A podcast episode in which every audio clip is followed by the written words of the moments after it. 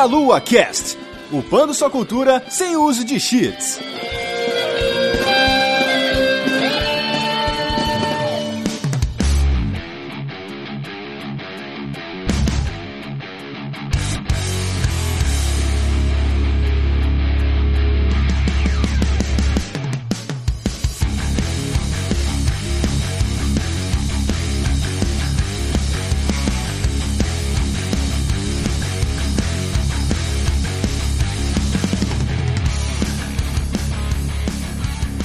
Saudações, queridos ouvintes. Está começando mais um Meia Lua Cast. Eu sou Renato Seveniani e estou aqui com o João. Fala rapaziada, aqui é o João e No Gods or Kings, Only Men. Olha aí, que bonitinho. Mais tarde a gente explica essa frase aí. Como só tem seres humanos aqui, mentira, a gente tem um, um ser que não é tão humano assim. Temos aqui o Marcelo Guaxinim. Olá! Existe sempre um farol, um homem e uma cidade.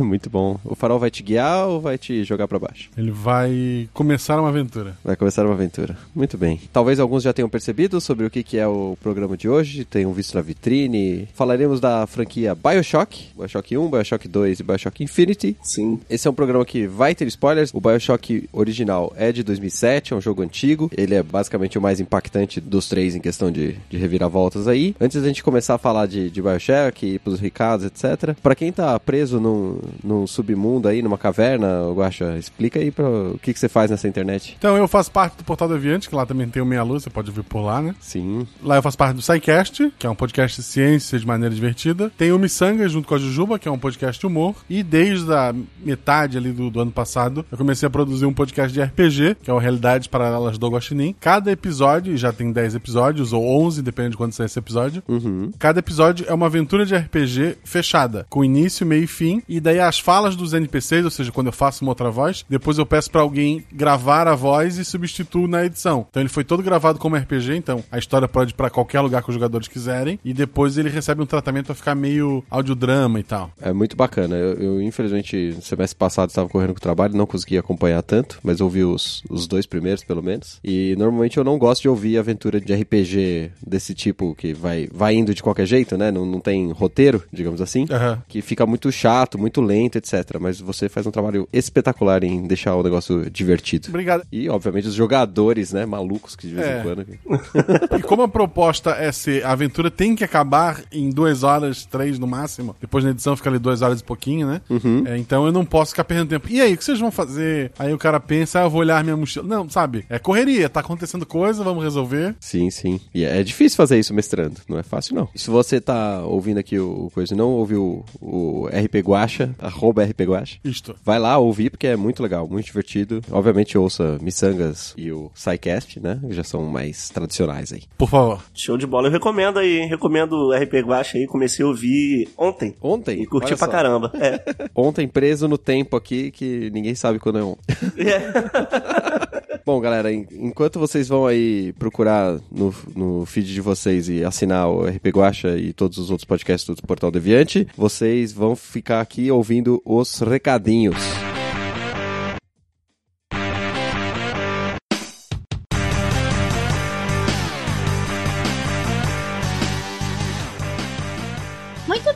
Uma pequena pausa aqui no nosso cast para passar alguns recadinhos para vocês. Dentre eles é que você poderá nos ajudar através do padrinho aqui do Meia Lua a partir de um real por mês no cartão de crédito nacional, internacional e no boleto bancário. Você poderá nos ajudar muito a continuar a sustentando a delícia. A gente precisamos de vocês mais do que nunca hoje. Então, se você quiser se tornar um padrinho do Meia Lua, nos ajude aí. Entre no link da descrição do cast. E também, se você quiser divulgar o seu produto, a sua marca nesse podcast, você poderá entrar em contato contato diretamente com a gente no contato arroba meialuapafrentesoco.com e não se esqueça de se inscrever no nosso canal de vídeos lá no YouTube, onde tem vídeos diários com todos os tipos de informações sobre games para vocês. E vamos voltar ao nosso cast e vejo vocês na leitura de comentários.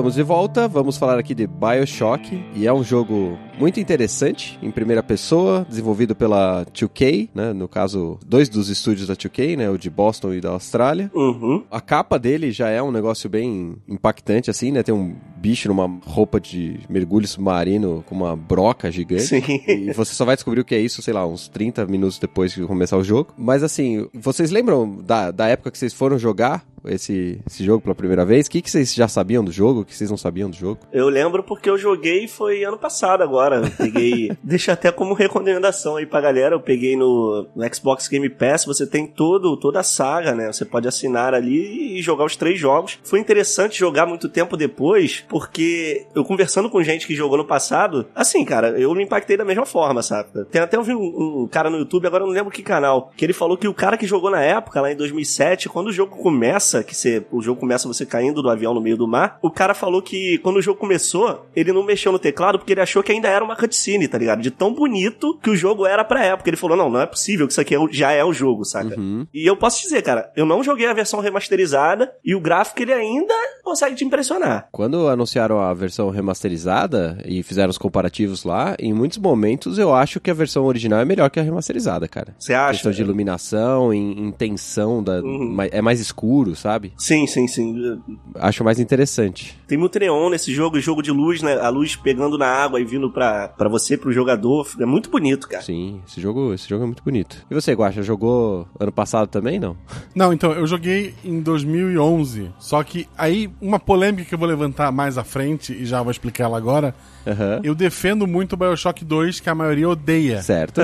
Só que eu joguei o Bioshock 2 antes de jogar o 1. Nossa senhora. Isso faz diferença, faz diferença. É porque assim, o problema do 2, na minha opinião, é que existe o 1. Então se tu jogar o 2 primeiro e depois jogar o 1, tipo, o 2 ele, pô, ele é um bom jogo. Porque eu não tô comparando ele, entende? Aham. Você não tem um parâmetro tão alto antes, né? Isso. Em 2011, eu joguei os dois, fiz a platina dos dois, o do Bioshock 2, eu passei muitas horas online pra poder fazer aquela porcaria. Uhum. E eu não gosto de jogo online de tiro. Nunca gostei. Então o FPS nunca me atraiu. Só que eu, o Bioshock, o 2 no caso pra mim, é, foi o primeiro, um dos primeiros jogos que eu joguei e vi que ele podia me contar uma história naquela forma de FPS e tal, meio RPG, né, que eu podia ficar evoluindo as minhas armas, indo atrás das coisinhas pra ficar evoluindo. E eu gostei tanto do jogo que eu disse, pô, eu quero platinar isso aqui. E fora que eu tenho um problema, ainda mais em 2011 que eu tinha essa loucura maior de eu preciso platinar o que eu estou jogando. E daí eu decidi, vou jogar online, vou atrás, vou fazer tudo. E aproveitei bastante os dois jogos iniciais. Eu fui atrás do primeiro, eu só ia jogar o 2. Porque, pô, por que eu vou jogar 1 se eu tenho 2, né? E daí eu gostei tanto do 2 que eu disse, não, pô, eu preciso jogar o 1. É um FPS, né? Não, É. que, que vai ter no 1 que tão tanto importante assim, né? Por que, que eu vou comprar o FIFA 17 se eu estou jogando o 18, né? Bom, eu joguei o primeiro, até a metade, mais ou menos, na, lá na época também, em 2010, 11 aí, junto com o Guacha. Comprei naquelas promoções muito loucas da Steam. Comprei os dois, falei, vou jogar os dois ao mesmo tempo. Aí eu comecei a jogar o primeiro e fui indo, fui indo, fui indo. E por algum último motivo eu parei no meio e nunca mais voltei, o que é um erro de caráter gigante, principalmente sabendo qual que é o final. Sim. Que pena, né, cara? É, uma pena, uma pena. Mas assim, que nem você falou, né, do, do avião caindo na água e tal, é realmente um jogo muito diferente de um FPS que a gente estava acostumado naquela época, né? Que era simplesmente andar e dar tiro, é, Quake, Unreal, Sim, sim. Também tem muito disso, mas tem uma história muito densa por trás. sim. Se você quiser jogar ele como um shooter padrão, você consegue. Sim. É, você vai embora, você vai embora. Mas é triste se você isso. Inclusive, se você quiser, se você quiser ir atrás da história, ainda assim tem como deixar muita coisa pra trás, cara, porque é, é muito denso mesmo o jogo. É. E é interessante porque o jogo é de 2007. Eu e a gente foi jogar esse jogo, ele já tinha uma fama aí, né? Ganhando prêmio, um monte de gente maluca e tal. O interessante é que eu, eu não lembro de tomar nenhum spoiler na época. Não lembro da galera ficar contando o final, coisa que a galera atualmente faz à torta e à direita, né? Antes do jogo lançar. É, antes de eu lançar, inclusive. E é interessante, porque ele te apresenta um mundo completamente diferente e novo, assim, né? Sendo que a história se passa no, no tempo, digamos assim, é um tempo moderno, né? Então o mundo do lado de fora é uma coisa e o mundo em Rapture Sim. É um mundo steampunk esquisito debaixo d'água. É, tem toda uma justificativa para isso. Então ele era uma, um cenário de jogo muito diferente do padrão dos jogos que tinha na época, né? Então várias coisas ali somando para que esse jogo fosse tão impactante nessa época, né? Sim, com certeza. Bom, mas vamos, vamos direto ao, ao ponto aqui. O BioShock saiu em 2007, saiu para primeiramente pro Xbox 360 e pro Windows, né, para PC. Uhum. Um pouco tempo depois foi feito um port pro PlayStation 3, que desenvolver no PlayStation 3 é um, um inferno, uns seis meses ou um ano depois. Aí depois teve alguns outros ports, etc. E em 2016 teve a versão remasterizada do jogo, que o pessoal ficou bastante feliz de ter o remaster, mas eu não sei se era necessário. É, aí é que tá, né? Será que precisava, velho? É, os caras estão querendo ganhar dinheiro, né? Querendo ganhar dinheiro, né? Mas se eles estão ganhando dinheiro, eu quero saber qual é o BioShock 4 que eles vão lançar aí. é verdade, é verdade. Como é que conta o começo da história aí do, do BioShock primeiro? Todos os Bioshocks, antes de, de você adentrar a história, quando você começa a jogar, eles têm uma história por trás, né? Que é interessante saber para você entender como aquele mundo funciona. Você pode até ignorar e só jogar, que nem a gente falou, mas a história é interessante. O criador dessa cidade, de Rapture, é um cara chamado Andrew Ryan, que ele nasceu na Rússia, no meio da Revolução e tal. E só que ele era extremamente inteligente, cara. E ele, por ter vivido a Revolução lá na Rússia, ele, ele tomou uma, um- uma raiva do socialismo e foi pra onde? Pros Estados Unidos, né? Completo oposto. E se deu muito bem lá. Esse personagem, ele é muito inspirado no Rockefeller dos Estados Unidos, né? Que é um cara que construiu um império lá com, com empresas de petróleo e tal, ferrovia e tudo mais. E no desenvolvimento, o cara que desenvolveu o jogo, criou o Bioshock, chamado, o cara chama Ken Levine, ele se inspirou para teve a ideia do visual do jogo quando ele foi no prédio lá em Nova York, no Rockefeller Center, que se você olhar, pegar uma foto do prédio e dar uma olhada, você vê que parece, é, tem o tom de Raptor, saca, assim. Então ele se inspirou não só no- pro personagem, mas como pra arquitetura do jogo. Esse Andrew Ryan, ele tinha uma filosofia que é chamada, existe é, no nosso mundo real, chamada de objetivismo, que foi criado por uma escritora, eu não sei muito, mas o, o pouco que eu pesquisei, ela chama, chamava Annie Rand, que é até parecido com o nome do, do cara, Uhum. essa filosofia que, que ela criou nos livros dela, de uma forma bem simples, é mais ou menos assim: o ser humano ele não tem que ser guiado pelo altruísmo, em ajudar os outros, ajudar o mais fraco. Tem que ser justamente o contrário. A gente tem que ser criado pelo egoísmo, tem que se mover pelo egoísmo e o mais fraco que se dane, saca? Assim que a gente vai conseguir evoluir. E esse cara leva isso às últimas consequências. Ele tinha tanto dinheiro que ele falou: vou criar uma cidade e lá dentro só vai entrar quem for o melhor, a nata dos mais inteligentes da sociedade, que estejam dispostos a, a deixar de lado qualquer tipo de moralidade, de religião. É o avanço pelo avanço, os mais fracos que fiquem pra trás. E aí ele criou essa utopia, né? Que é dentro do mar, uma cidade escondida chamada Rapture. É mais ou menos esse é o background do jogo. É, é legal que muito parte dessa história no jogo era em disco, né? Era, era Vox, alguma coisa. É. Em texto, em mensagem de áudio que tu vai encontrando pelo jogo. E mesmo em, em salas, às vezes tu encontra, eh, sei lá, um personagem morto numa sala, e daí o áudio que tá lá com ele explica por que ele morreu, o que aconteceu ali. Tu vai tendo pedaços da história, não tão jogado quanto um Dark Souls da vida, assim, a história tá lá bonitinha. Uhum. Mas assim, muita coisa tu tem que, que ir atrás e até deduzir. O jogo te dá muita pista do que aconteceu ali através do, do que chama, né, a expressão environmental storytelling, né? O, o cenário do jogo te conta uma história. Logo que você entra, você vê, aconteceu uma coisa muito séria aqui. Isso aqui teve um problema muito grande que aconteceu aqui nesse lugar. Se você não prestar atenção na história, só de olhar você já entende isso. E é interessante que a gente tá falando aqui que o cara tem uma utopia ali, né? Que ele quer desenvolver uma cidade incrível, onde a ciência e a evolução humana aconteçam de forma pura, blá blá blá blá blá. E a gente chega no momento de Rapture que ela já tá toda cagada. E já foi tudo pro cacete. Sim. Porque como a gente pode imaginar, quando você estabelece uma cidade, você tá liberando as pessoas de qualquer evento moral, religião, etc. Você está permitindo que elas façam algumas coisas que a gente considera atrocidades, né? Isso somado a uma droga que dá superpoderes, né? É, tem isso também, né? Foi aí que tudo foi pro inferno mesmo. Foi quando eles descobriram, né, é, essa, essa droga. Na verdade, foi sintetizada. Era um- de- através de uma lesma aquática que uma cientista descobre. ele- Ela consegue retirar células tronco dessa lesma e colocando nos seres humanos começa a resolver um montão de, um montão de doença. Só que, como, como a gente acabou de falar, nessa sociedade onde o avanço pelo avanço, eles começam a sintetizar através dessa droga para poder aumentar a capacidade cognitiva das pessoas, capacidade física, extrapolando até o ponto de criar superpoderes mesmo, que podem ser comprados em máquinas de refrigerante, saca? Você vai lá, bota o dinheiro e compra um poder de soltar fogo. Que é uma saída muito boa pra fazer upgrade num ambiente desse, né, cara?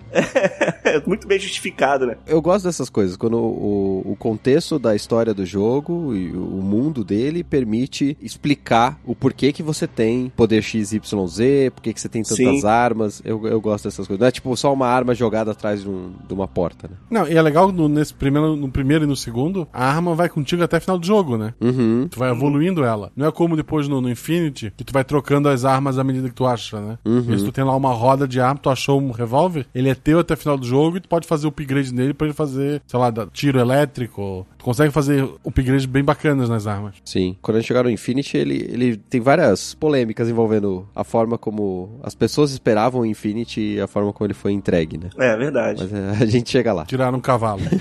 A gente comentou rapidinho no- na abertura do programa, né? Quando a gente tá ali no, nos anos 60, né? 1960. Você tá num avião, abre ali a sua caixinha de coisa, tem uma, uma carta pra você, convidando você, bababá. E aí o avião cai, né? Na água ali, no, no meio do oceano. No meio desses destroços, você encontra um farol, você nada até ele, descobre que esse farol tem um elevador. Quando você pega esse elevador, você vai parar nessa cidade subaquática aí, né? De Rapture. E a partir dali, você, jogador que não sabe nada, e o personagem que também não sabe nada do que tá acontecendo, vão ter que navegar pela cidade ali e descobrir os horrores de Rapture, né? É, logo no início do jogo, tu recebe uma mensagem do Atlas, né? Ele fala contigo pelo rádio. Uhum. Ele já avisa que a cidade tem aqueles splicers, né? Que são a- as pessoas que ficaram loucas da droga, os, os cracudos do, do lugar. É, isso aí. Tem tipo uma, uma guerra entre esse Atlas e, o- e o Ryan, né? É, o Atlas te fala que o Ryan tá com a família do, do Atlas e daí ele pede ajuda do, do jogador, né? Pra resolver tudo isso. É, e ele oferece a saída também. Ele fala, ó, eu quero sair daqui com a minha família e assim que você chega, você vê um assassinato, né? É. Então você também quer sair. Então ele fala, ó, vamos se ajudar, né? Você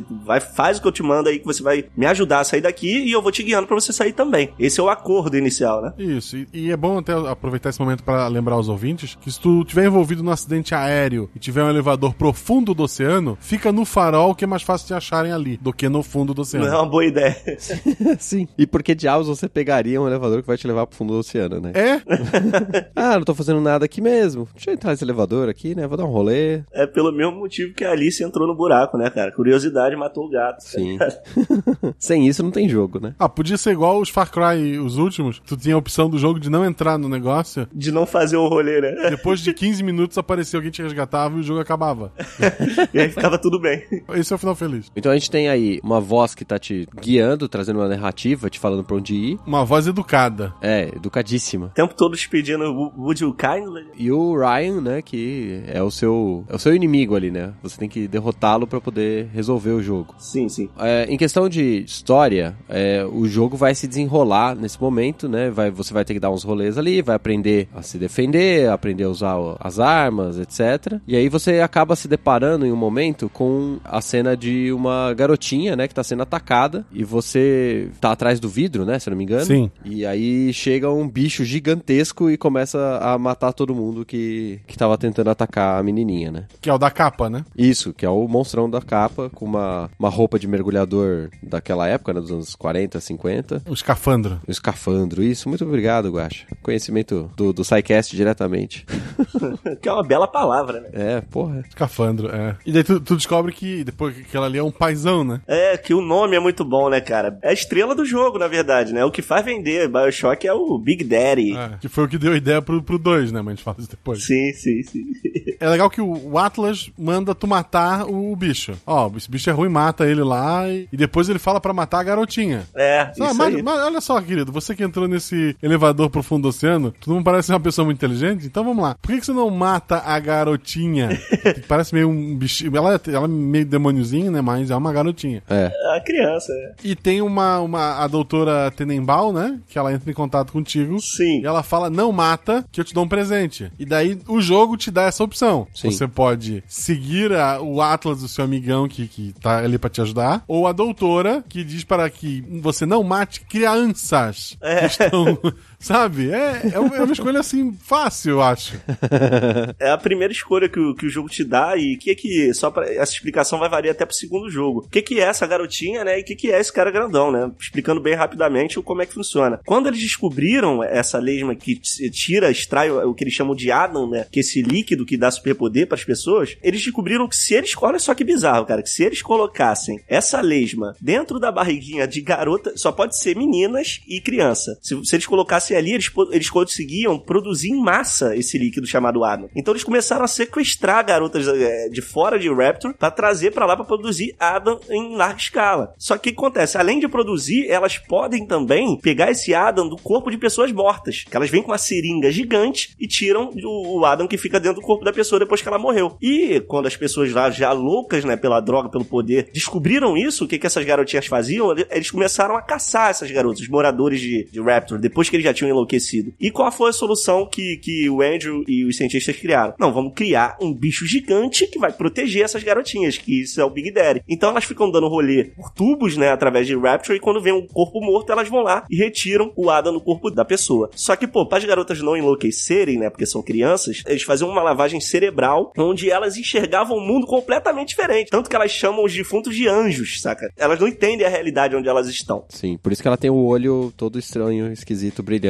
lá. Sim, ela tá loucona da pedra. Isso aí. E, e é legal que o jogo te dá essa opção e tu logo aprende que matar as garotinhas te dá mais poder do que deixá-las embora. A, a longo prazo, acho que fica elas por elas, porque depois de X garotinhas uh, salvas, a Tenenbaum te manda um presente, vai indo uma loucura assim. Mas a princípio é assim, ó, tu quer ficar forte rápido nesse jogo? Mate crianças. O importante, né, dessa, dessa decisão entre matar as garotinhas ou não, é que isso vai guiar você para um final é, dentre os uh, três, né, três disponíveis do jogo, né? Olha, no 1, um, no um, acho que são dois, no 1 um, acho que são dois e no 2 no dois, acho que são três. Ah, então Eu é no acho que 2 que, é são três. Tá bom. Então do- vai, vai guiar aí pro, pros dois finais diferentes. Basicamente, um no qual você não matou elas e outro no qual você matou-la. Não tem muita. Não tem muita variedade aí, né?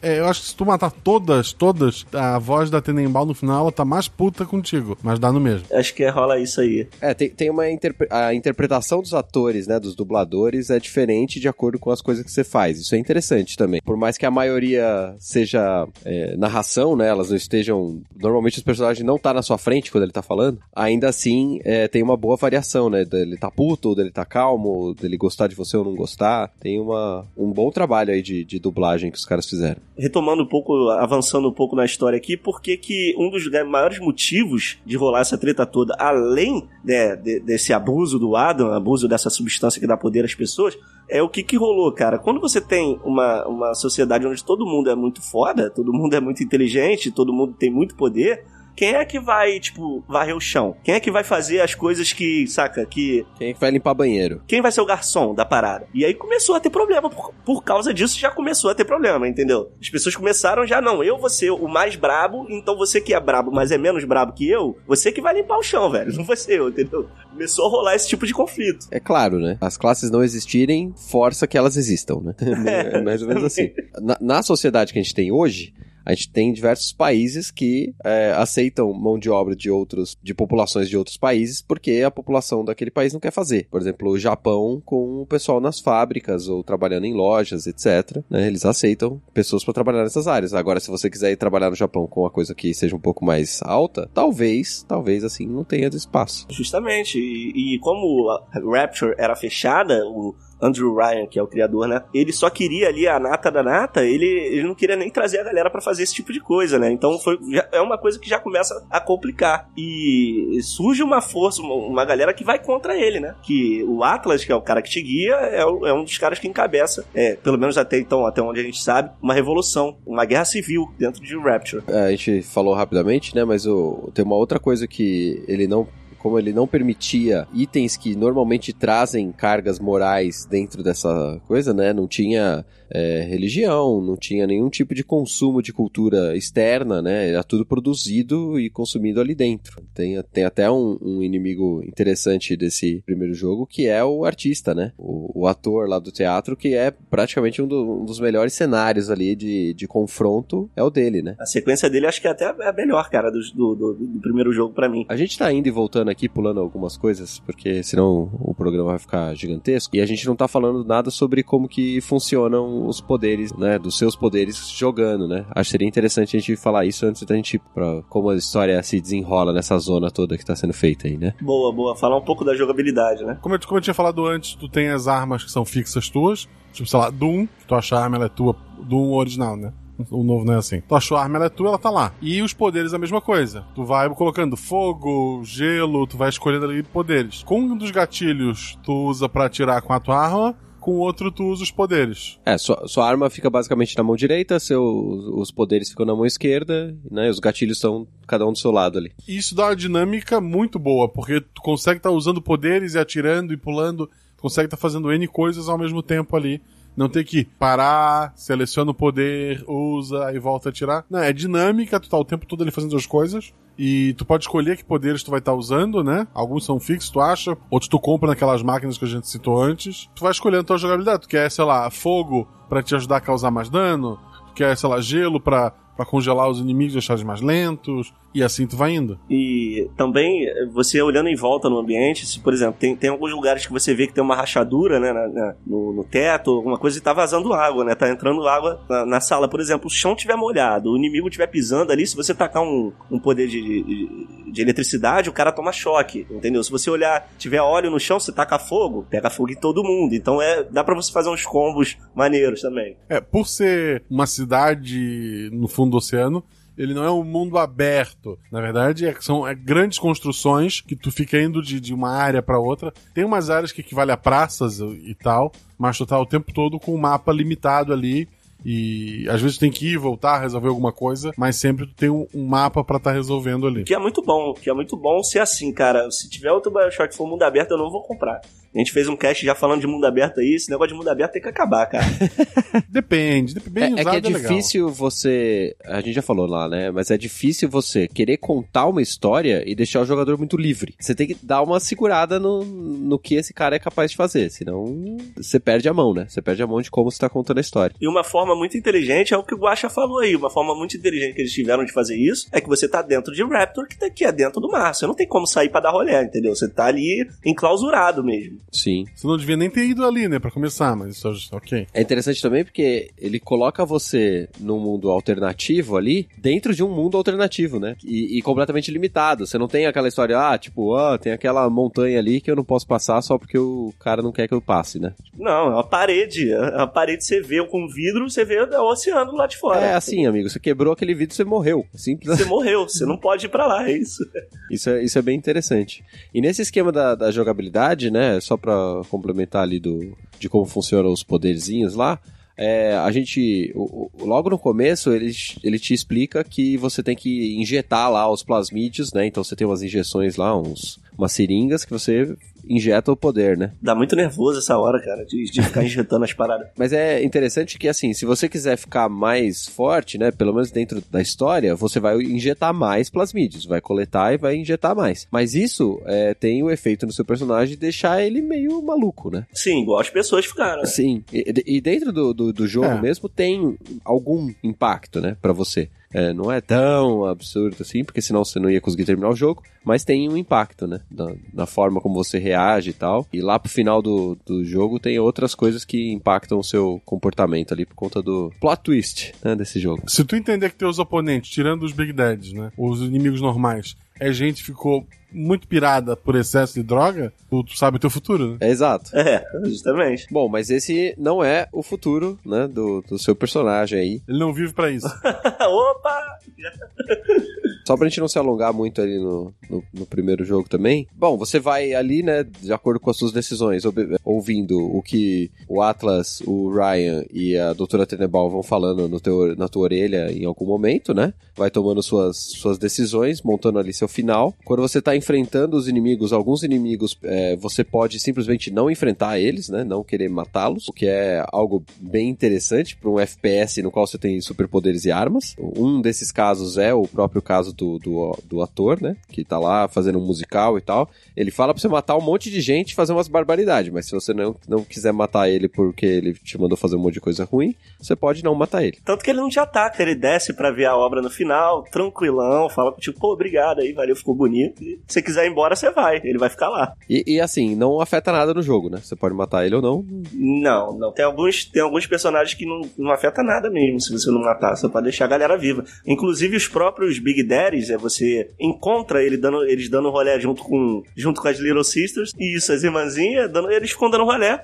e ele não te ataca, ele só tá dando rolê dele. Se ele chegar, se você chegar muito perto, ele te dá um empurrão assim. Mas se você ameaçar a atacar a Little Sister ou ele, aí ele vira o bicho, saca? E é uma batalha maneira. E você pode inclusive encontrar pelo mapa alguns Big Daddies brigando entre si. Eles brigam entre si porque tem mais Little Sister do que Big Daddy, tá ligado? Então eles ficam sem propósito. Eles ficam lá e quando encontram um com o outro, eles querem matar um pra poder ter mais Little Sisters pra eles cuidarem. Então é bem bizarro. Uma, uma outra coisa que você pode fazer com os Big Daddies é dar uma provocada neles quando tem outros inimigos para que os inimigos sejam atacados pelo Big Daddy, né? E sim, aí é bonito demais. Aí você foge. É bem legal isso. E aí você tá lá aprendendo sobre Rapture, né? Sobre o que estava acontecendo e tal, vai sendo guiado, derrota lá os inimigos. E quando você chega no, no final para enfrentar o Ryan, né, e resolver o, o, que o Atlas queria que você resolvesse, tem, tem um plot twistzinho maneiro aí, que eu não joguei, porque eu não termino jogos, então eu não vou falar porque eu não consigo explicar exatamente o que acontece, mas por favor.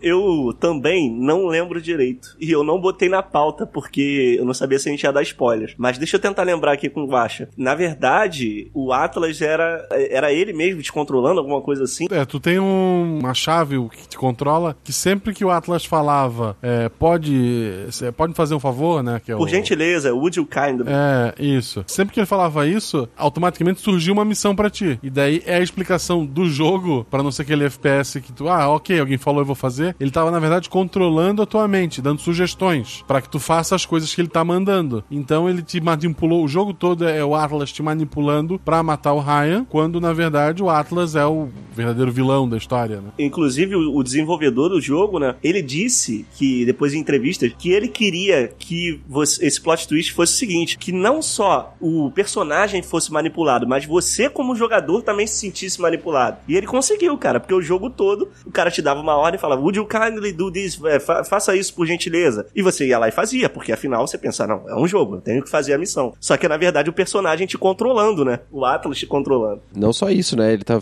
Se você considerar que você tá. É um personagem que você quer fugir dali, você acha que aquilo é necessário, né? Você realmente precisa. É, mas não precisa, né?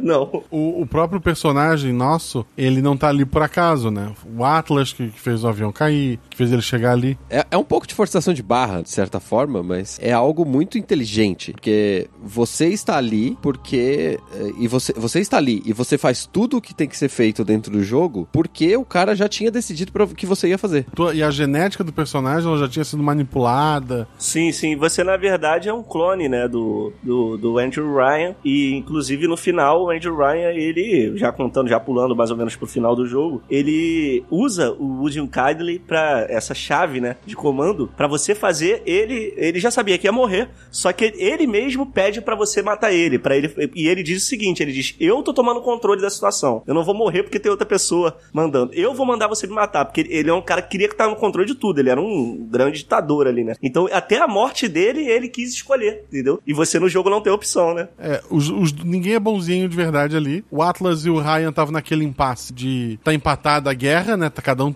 na sua fortaleza pessoal. O Ryan tinha as proteções dele de segurança, incluindo o elevador que, que descia no fundo do mar que chegava no Rapture. Ninguém poderia usar, exceto o próprio Ryan. Então, ao criar um clone do Ryan, fazer ele crescer lá fora, cair no avião, etc e tal, ele criou alguém que consegue acessar o sistema de segurança do, do Ryan e era o trunfo para ele vencer a, aquele embate. Genial, né? genial, genial, muito bom. É você que tá ouvindo e não jogou o jogo, entendeu? É, talvez você esteja falando, ah, isso é meio bobo. Mas vai jogar, você vai entender que não é. é. Não, é assim, hoje até pode ser bobo, porque a gente tá em sei lá, 11 anos que saiu o primeiro, né? Então pode ser que tu tenha visto isso em outro lugar, se foi copiado, sei lá, em, em algum filme, alguma ideia de algum jogo. A sacada na época era completamente original. Isso, é isso que eu, que eu queria falar, porque assim, hoje essa ideia do jogo brincar com o jogador vem sendo usada aí, principalmente jogo indie, toda hora tem um lance desse. Mas só que na época não, não, não era isso. Na época foi uma. A galera ficou, o quê? Sabe? Foi uma novidade. E é um jogo AAA, né? É um jogo que, que é feito pra, pra ser ser um, um hit, né? Ele precisa ganhar dinheiro com esse jogo. Isso aí, blockbuster. É, ou seja, se você estiver jogando ele normal e não prestar muita atenção na história, ele é simplesmente um blockbuster de tiro, divertido e tal, que tem uns bichos esquisitos e tal, e é isso. E se você não prestar atenção na história, talvez você não saiba nem entender como é que, que tá acontecendo no fim, mas... É, aí nessa loucura toda, tu descobre que o Atlas, na verdade, se chama Fontaine, e aí tu vai atrás desse cara, né? Porque já que eu matei um, por que não vou matar o outro também? É, vamos, vamos matar todo mundo de uma vez e resolver rápido. E também porque tu queria sair, né? Tu... E daí ele vai atrás do Fontaine. O Fontaine viu que ia morrer, ao contrário do Ryan que aceitou. Ele injetou um monte de Adam nele mesmo e vira um monstro gigante. Eu sou o boss final. E daí você tem que lutar contra E ele. tinha que ter, né? Tinha que ter um boss final, né? Porque, cara, se o jogo terminasse você matando o, o Andrew Ryan e depois o Atlas fazendo você se matar e acabasse, ia ser ótimo pra mim, tá ligado? Ia ser fofo, né? Não, é, teria que ter outras opções, mas ok. Eu acho que se você fosse atrás do, do coisa, descobrisse que ele é o Fontaine e ele usasse os negócios lá igual você usa e fosse uma batalha normal igual as outras, é ok. Ele não precisava virar um monstrão gigante, entendeu? É isso que o Gato tá falando. Pode crer. Verdade. Né? Não precisava ser, eh, tipo, o boss com 25 formas igual o Final Fantasy. Não tem que ser o Goku. Pode ser. tu derrota ele, a Tenenbaum, né? Que é aquela doutora lá da- das Little Sisters. Ela acaba te salvando. Se tu salvou todas as meninas. Todas ou- Não, tem que ser todas. Todas as menininhas, as Little Sisters, ela te ajuda aí pra superfície. E vão algumas dessas meninas com você. Bizarro, ter salvo. E ganha filhas pra criar pro resto da vida. É, o que, que você vai fazer, né? Aí é, é engraçado que tu vê elas casando, elas se formando na faculdade, as meninas, e no fim tu morre numa cama de velho, e elas estão todas lá velhas, já adultas, te vendo. Ou seja, tu deu uma vida normal e feliz pras, pras meninas, e tu viveu a tua vida como paizão. Tipo, É um Big Dad sem armadura. Uma coisa que a gente não explicou é que as meninas estão ali vivendo a vida normal porque você consegue retirar o efeito do- dos plasmídeos delas, né? Você tem um antídoto pra elas. Mas se eu não me engano é só pra elas, né? Pros outros não tem. É, outra forma de retirar os plasmídeos, plasmídeos delas é matando todas. Não façam isso, gente. Mas, óbvio, se é, algumas morreram, é, no final. Bom, ela te dá uma bronca, né? A Tenenbaum te dá uma bronca. Ai, ai, ai, né? Não faça mais isso. Mas eu acho que você continua saindo, não continua? Ou ela te mata? Você sai, mas eu agora. acho que as meninas não vão junto, né? Tu sai, mas tu fica tipo um vilão. Ele mostra um submarino passando junto com, com, com os destroços lá do avião, ele foge num submarino. É porque se você mata elas, você tá malvado, né? É, então daí o que acontece é o seguinte: ele começa a comandar os splices, o nosso personagem começa a comandar os splices, eles roubam um submarino, e daí a Tenenbaum fala que o Jack roubou é, os terríveis segredos do mundo. Que aqueles é, submarinos teriam mísseis nucleares. Alguma bobagem ele vai fazendo. Tem alguma indicação de que você vai querer transformar o mundo de fora naquilo que era o que o Ryan queria? Tinha uns negócios desse tipo, né? Afinal, o cara que mata a criancinha ele pode fazer qualquer coisa, né? Basicamente. É, basicamente são esses dois finais, né? Você sendo mal ou você salvando a pai de família com um montão de filha pra criar. Pai de sete até morrer. O que esse cara gastou de dinheiro de psiquiatra com essas garotinhas, meu irmão? É, depende, né? Porque elas estavam elas estavam vendo o mundo bonitinho, né? Elas nem tinham ideia do que tá acontecendo. É verdade, isso aí, ele nu- nunca deve ter contado, então. Mas como é que ele arranjou o documento pra todo mundo? É, não, mas é, se a gente parar pra pensar, ele saiu de lá cheio de, cheio de superpoder, né? Então ele poder, acho que ele podia até mandar no mundo se ele quisesse. Por isso que você é malvado e vai com o submarino nuclear lá pra destruir.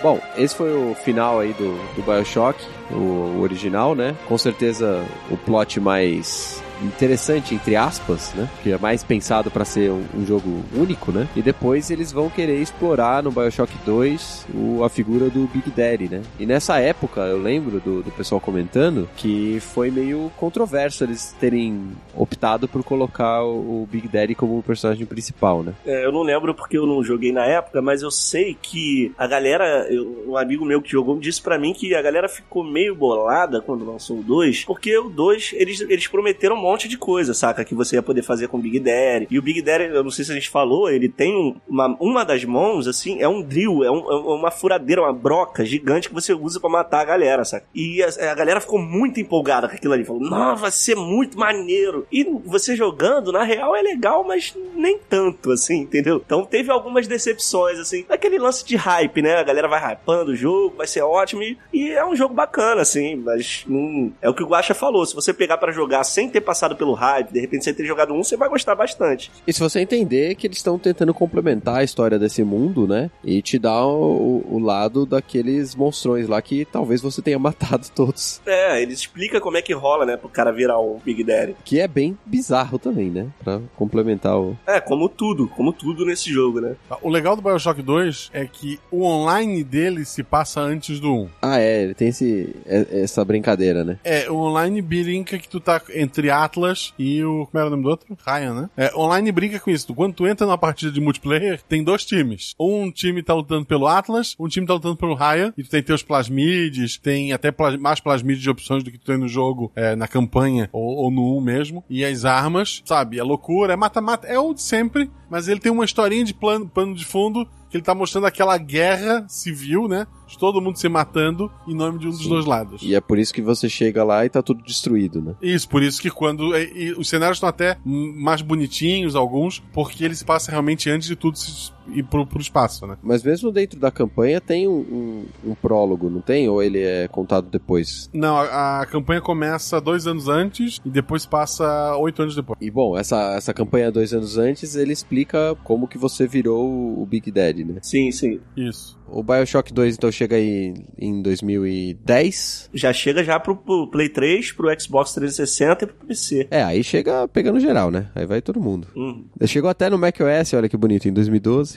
Inicialmente ele fala que o jogo se passa 10 anos, né? Depois do, do primeiro jogo, mas a gente tem esse prólogo aí, né? Antes de, de você aparecer lá e depois, né? E você, você agora controla esse Big Daddy, né? Que é chamado de Delta. Sim, sim. E você tem uma, uma Little Sister que te acompanha. E bem importante na história. É, é Leonor, não é isso? Isso. Mas só dando o background, todos os jogos têm isso, né? Antes de começar, ele tem um pequeno background. O Bioshock 2, você controla o Johnny antes dele virar. Você não chega a controlar ele é, humano, se eu não me engano, mas você, você é um mergulhador que ele realizava investigações em navios naufra- naufragados no Atlântico. O trabalho dele era esse. E acidentalmente ele acabou descobrindo o Rapture, né? Que, na verdade, eu não sei nem como é que não, não tinham descoberto antes, né? Mas aí você descobre e você acaba entrando na cidade. Quando você entra na cidade, cara, o teu personagem, por ter vindo de fora, tu fica meio famoso, a galera começa a gostar de você e tal. Só que o Andrew Ryan, né, que é o criador de tudo, ele fica meio desconfiado, que ele é um cara meio, porra, gosta de ter o controle de tudo. Ele falou, "Qual- como é que esse cara me achou? Esse cara é um espião, não sei o quê. E aí ele incrimina você, ele vai, tipo, ah,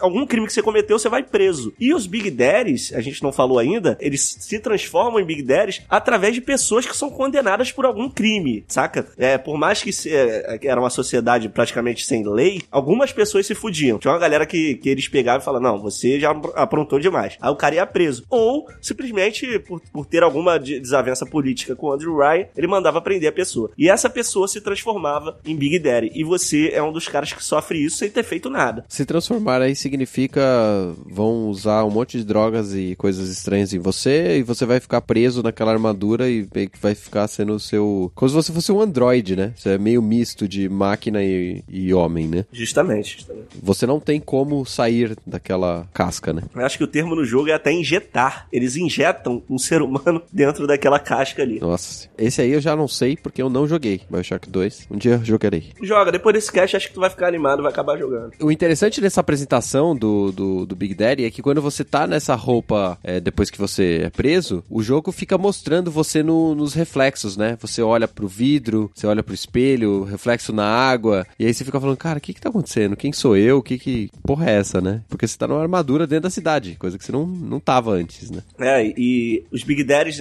ele mostra que além de proteger as Little Sisters, quando começou a ter muito Big Daddy, eles não só fazem isso, eles também ficam repa- é, fa- fazendo reparos, saca? Se tem um vidro rachado, aí como eles têm muita resistência, eles conseguem sair de Rapture e fazer reparos pelo lado de fora da cidade, que é interessante também. Tem até uma sequência do jogo que você consegue, você anda por fora de Rapture, saca? E isso é um dos pontos altos do 2 pra mim. Você vê por fora a cidade, né? Então, o jogo, como a gente falou, começa dois anos antes do- dos, dos eventos do primeiro. Tu é um Big Daddy, tu acorda lá, tem que salvar uma menininha de três pessoas que estão atacando ela. Aham. E quando tu termina, aparece uma mulher e ela fala que ela é mãe daquela menina e que tu não é o pai daquela menina. Certo. Uma novela mexicana, né? Tipo, ela não é sua filha.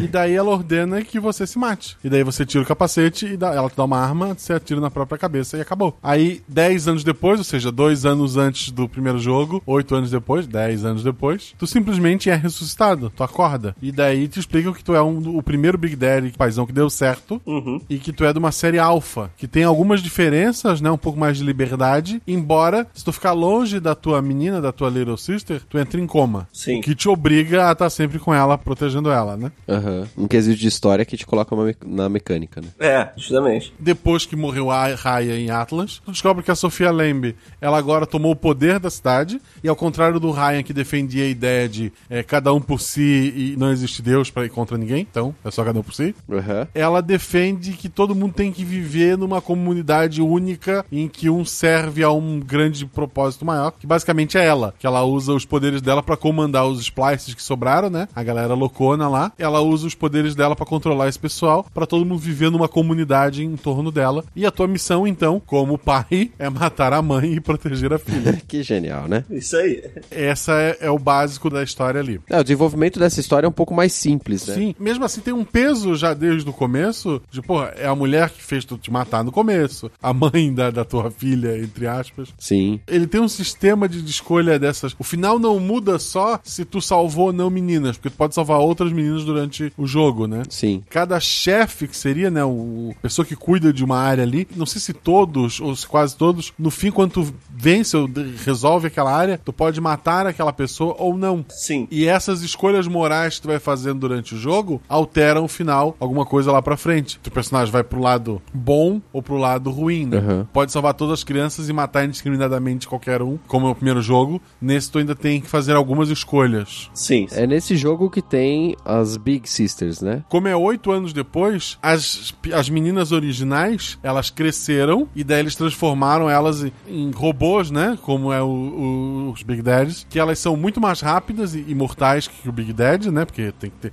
Agora que tu é um, eles têm que te dar algo pior pra te enfrentar. Sim. Então, elas têm todo um design diferente, são mais esguias e tal, mas ainda assim são máquinas de matar que protegem as novas crianças, porque eles sequestraram mais e continuaram porque eles precisam daquele fluxo da droga pra manter os poderes, etc e tal, né? Não tem mais os Big Dads protegendo as meninas, agora são as irmãzonas. Essas irmãzonas são meninas do primeiro jogo que cresceram e por algum motivo ou não morreram ou não foram resgatadas, foram uma daquelas sete que foram embora, né? Porque tinham muito mais meninas. São elas que cresceram e estão ali. E entre elas tá a Eleonor, que é a menina que é a tua filha, lá do é, início do jogo que viu tu se matar, né? Sim, sim. Aliás, essas Big Sisters, cara, são muito sinistras, cara. Quando, quando uma aparecia, o couro come, cara. É muito maneiro o design delas. Mas o que que rola? Ah, um pouquinho da história da- dessa Sofia Lamb, né, que é a sua inimiga no jogo. Ela é uma médica psiquiatra, né, e ela era humanitária, assim, ela era uma pessoa, entre aspas, boa, no mundo fora de Rapture. E ela se destacou muito, e o Andrew Ryan, ele tinha esse tesão por pessoas que se destacavam muito inteligentes. Por algum motivo, ele convida ela pra morar lá. O que eu acho estranho, porque ela era completamente oposta a tudo que ele defendia, saca? Em questão ideológica. Então, primeiro, por que, que ele chamou? E segundo, por que, que ela aceitou? Mas, né, beleza. Ela acaba indo morar lá, só que ela,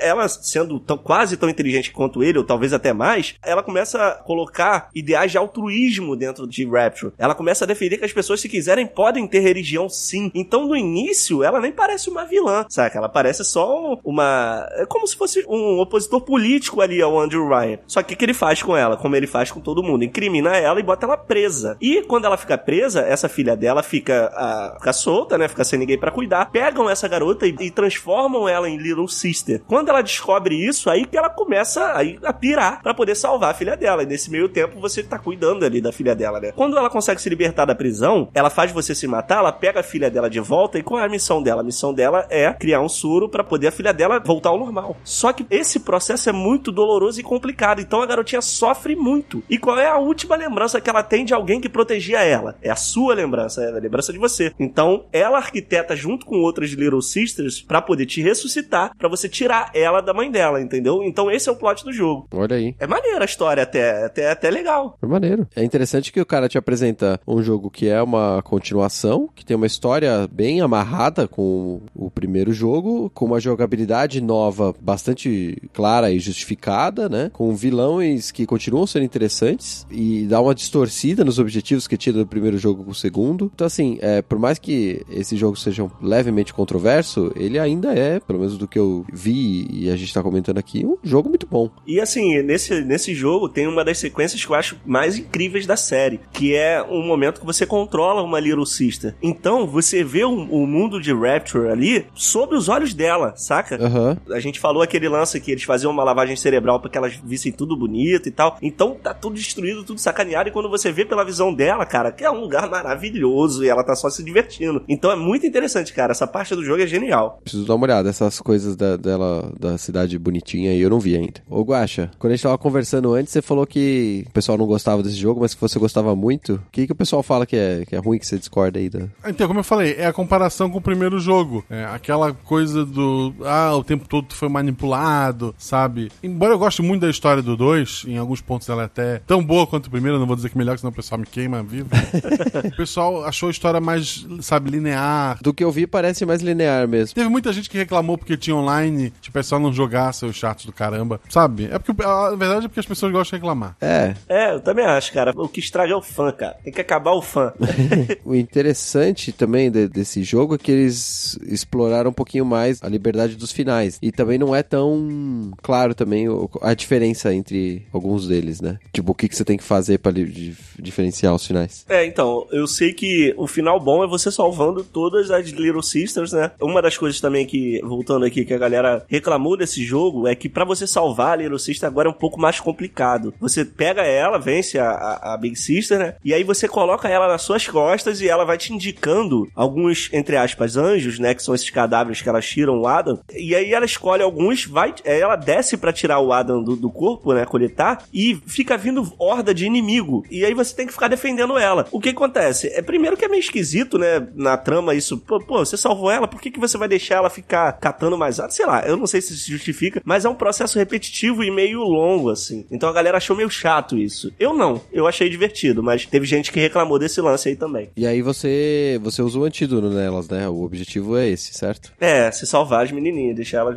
Mas eu acho que na- você não chega a usar o antídoto, você manda elas pra, pra um lugar de refúgio lá onde, onde a galera vai cuidar delas. Ah, entendi, entendi. Os três finais são basicamente você salvou todo mundo. Só que você você não, não sai do jogo vivo, né? No, no final bom, tu não sai vivo. É, no final bom você, você morre. Porque você salva todas as meninas, só que pra salvar a, a Big Sister lá, a, a sua filha de verdade, sei lá, qualquer relação específica. Eleanor, né? É, a Eleanor. Você precisa se sacrificar. Aí a visão. a- eu vi o vídeo só, eu não entendi muito bem o que acontece. A sua mente vai pra ela, porque eu lembro de alguma coisa assim. Porque no final você tá lá no navio morrendo, né? E aí a visão passa a ser a visão da menina. Eu não lembro como é que isso acontece. Ah, lembrei. Ela, ela mete a, aquela arma de retirar o- os plasmídeos em você, porque você tá morrendo. Uhum. E aí ela quer guardar as suas memórias, porque quando você suga o, o Adam, você fica com as memórias do- da pessoa. Aham. E aí, quando você. Quando ela suga esse negócio, você passa a ter a visão no- nos olhos da Eleanor. Que ela tem as suas memórias, então você o jogador passa a ser ela. Meio que continua, entre aspas, vivo de alguma forma, assim, né? É, a memória dele tá com ela, né? Tipo, meio que como. como piedade, assim, sei lá. Com piedade, porque na verdade ali você já tava morto, você não tem mais o que fazer, saca? É, porque ele não ia viver num mundo normal com a armadura de Big Daddy, né? Não, e nem ali não tinha mais o que ele fazer, só sofrimento, né, cara? A, a gente tem aí esse final bom, né? Que é o que você salva as meninas e depois a Eleanor fica com a sua memória. E tem outros dois finais ruins. Nesse final bom, você tá no barco e tá um dia ensolarado e bonito. E nos dois finais ruins, você tá com um mar revolto, etc. Se não me engano, a menina jura vingança, vai querer destruir a porra toda. Um negócio assim. Eu não, não lembro agora como que, como que era, mas tem um final aí do. Coisa. Você que tá ouvindo aí, lembra, deixa nos comentários aí o spoiler. Deixa nos comentários. Mas no 2, no caso, vale mais a jornada do que o final, galera. Essa é a verdade. Ah, mas o final bom é um, é um bom final. Eu acho que é um, É. é um final digno, é um final digno. Sim, as meninas de novo curadas e tal. E esse lance dela roubar a memória e tal, isso aqui é um, é um final digno. Eu acho interessante. Eu acho interessante. A gente chegou à conclusão aqui que o 2 é um bom jogo, então, né? Essa galera que tá com preconceito aí pode jogar, né? Pode jogar. Pode jogar, pode jogar. Vai ter que sustentar ali o, o Tower Defense na hora de É. ressuscitar as menininhas, mas tá tranquilo. É divertido, pô. É, joga de pouquinho em pouquinho pra não ficar repetitivo e tá tudo certo. Isso aí. Agora acho que a gente pode passar pro, pro melhor Bioshock, né? Na minha opinião. Ou não. Ou você. Ixi, aí é, aí é polêmica, hein? Aí é polêmica, porque na época que saiu Bioshock Infinity, em 2013, os podcasts de game que eu ouvia era um falando muito mal e o outro falando muito bem, assim. cara, é, podcast de game não sabe de nada, cara. A gente não entende de nada. Não. Não, então tá empatado. Então esse podcast saiu pra definir definir essa disputa.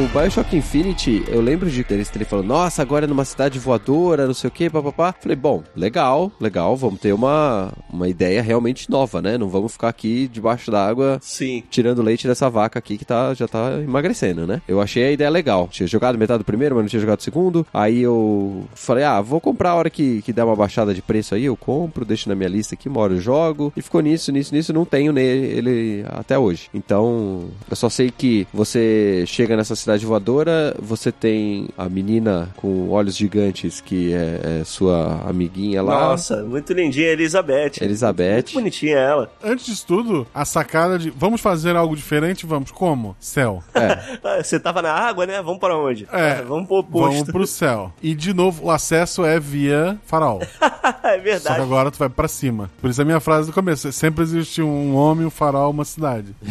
Ah, Aí, olha aí, ó, tudo faz é sentido. meio preguiçoso, né? Nesse quesito é preguiçoso. É, eu acho que é preguiçoso, entendeu? mas assim, é bonito pra caramba, assim. Mas o lance é que, assim, eu, eu acho que pode ser questionado é que, por mais que seja praticamente impossível você fazer, naquela época, uma cidade debaixo d'água, é impossível, ponto, fazer uma cidade voadora, né? Assim, né, do jeito que tá, tá mostrado no jogo. Então, já, já assim, a suspensão de descrença já vai, né, pro espaço, né? Você tem que entender que você, pra aquele mundo faz sentido. Uhum. Se você é o cara que vai assistir o filme do Superman e quando ele começa a voar, tu fala, começou a mentirada, não é um jogo pra você.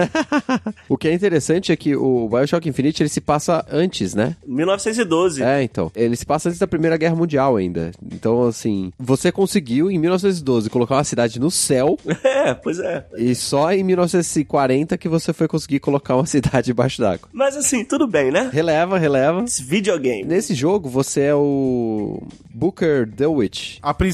É, Isso aí. Você perde o emprego, né? E você começa a encher a cara. Ele é ex-militar, né, cara? E ele, ele é viúvo, né? Quando você começa a jogar, muito amargurado, alcoólatra, cara, e viciado em jogo de azar, né? O que, que ele sabe fazer? Ele sabe bater e dar tiro, e ele é inteligente. Então o que ele faz? Ele, ele se torna um detetive particular pra poder pagar as dívidas dele de bebida e de, de, de jogo. Esse, esse é o personagem. Só que ele tem muito carisma e é o primeiro personagem é, da saga que fala, que tem personalidade, saca? Até 2010 ali, tinha bastante jogo com personagem mudo, né? Existe, né, um movimento ali da, da galera começar a reclamar que os personagens são todos mudos. Queria diálogo. Nem sempre é uma boa ideia. É, e daí o- os irmãos Lutesses contratam você pra ir até um farol. Lá você iria pra uma cidade voadora, teria que resgatar uma menina e fechou. Missão simples. Sim. Vai até lá, pega a princesa e, e volta, né? Virou Super Mario, né? É, o Super Mario. A diferença é que o- ela tá direto no primeiro castelo. Só que o jogo não acaba ali. É, exato. Você vai pra cidade de Colômbia, né? A cidade flutuante ali. Você encontra a Elizabeth, que tá sendo mantida em cativeiro ali, e você vai precisar fugir da cidade. Novamente, uma cidade utópica, onde as pessoas queriam fugir daquela realidade de baixo, montar uma, uma nova lei ali. Só que essa cidade é montada de um jeito um pouco diferente de Rapture, né? É o Zarak Comstock.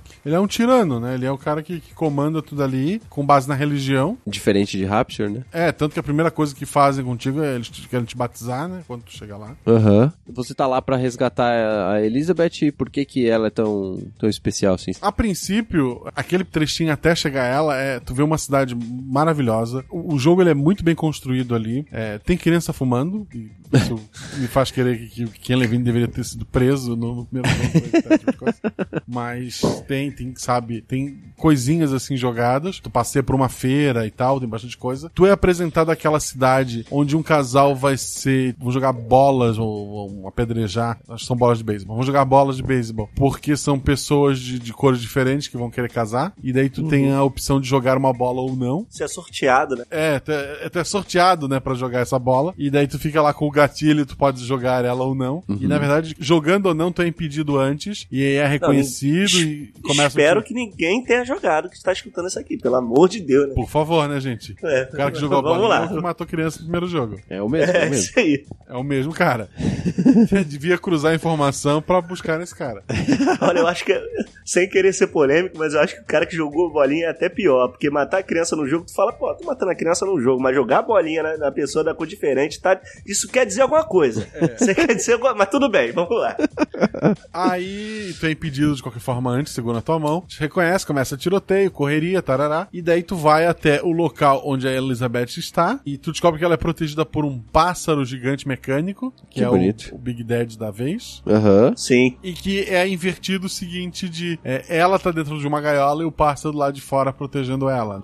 Bem simbólico, né? E É. muito maneiro. Essa menina, quando tu encontra ela, ela abre portais, ela tá em Paris e tá passando em outro tempo, inclusive, porque tem um cinema passando o filme do. Acho que é o Retorno de Jedi. Ela abre portais pra tempos diferentes, assim. Isso. Realidades diferentes. É, depois tu descobre que ela não abre portais pra necessariamente é, é a vingança do Jedi, Revenge of the Jedi. Hum, É, ela abre portais pra outras linhas temporais. sim, sim, sim, verdade. É aquela teoria, quem viu Dragon Ball sabe disso. Se o Goku morrer do coração, tu tem o futuro do Trunks. Por isso o Trunks volta pra dar o remédio pro Goku pra ele não morrer. Só que Uhum. o Trunks fazendo isso, ele não resolve o futuro dele. Quando ele volta pro futuro, o futuro dele continua uma bosta. Ele cria uma linha temporal diferente. Sim. Ao Sim, contrário do que é mostrado lá no De Volta pro Futuro, em que criar uma linha diferente apaga a outra, o BioShock e o Dragon Ball usa a ideia de que cada escolha que tu faz, tu gera uma linha temporal diferente. Então tu tem mundos diferentes correndo paralelamente. Por exemplo, essa se- ho- hoje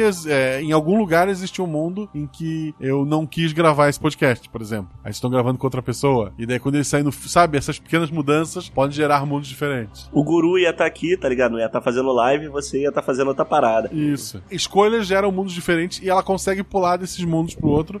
E é legal no jogo que tu consegue. Tem mundos que um personagem está vivo, no outro ele não está, e isso gera diferenças nas situações que tu vai enfrentar. O que é legal é que fazer história de. Fazer qualquer tipo de história que você trata desse tipo de coisa, de, de viagem no tempo, linha temporal, é difícil, cara. É. Deixa a ponta solta pra caramba. Jogos incríveis, tipo Chrono Trigger rola isso, entendeu? Então, assim, eu acho que tem, tem alguns defeitos, mas o Bioshock Infinite consegue fazer isso amarrado de uma forma bacana. E tem um plot twist no final que a gente vai chegar lá que, porra, de, de cair o cu da bunda, cara.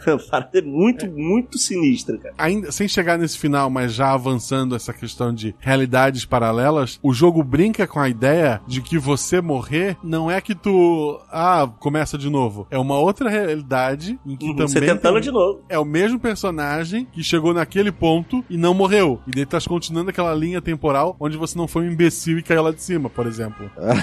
legal isso. É bem legal isso. Maneiro, né? Maneiro. Ele, ele dá a desculpa, né? Não é que tu é imortal ou ressuscita. Simplesmente é outra pessoa que chegou naquele ponto e fez outra escolha. Isso é bom, isso é bom. E, vo- e você, é, nessa primeira cena aí que tá a Elizabeth na, na gaiola, você tira ela da gaiola ela te acompanha pelo resto do jogo, certo? É, é uma fortaleza, né? Mas sim, ela te acompanha durante o resto do jogo. Certo. E daí toda a jogabilidade é aquele sistema de, de tu ter uma parceira, só que ela não atira, né? É. Ela te ajuda. Ela te ajuda, ela te dá item de cura, ela acha munição. Ela não é uma imbecil completa, como a maioria dos jogos é, né? Ela até é, é- Às vezes é bizarro estar num tiroteio e ela tá em pé do teu lado e voando tiro pra todo lado, mas como ela não vai morrer, então tá tranquila. É, é. Esse, esse é, um, é um problema, Não. mas não dá pra resolver muito, né?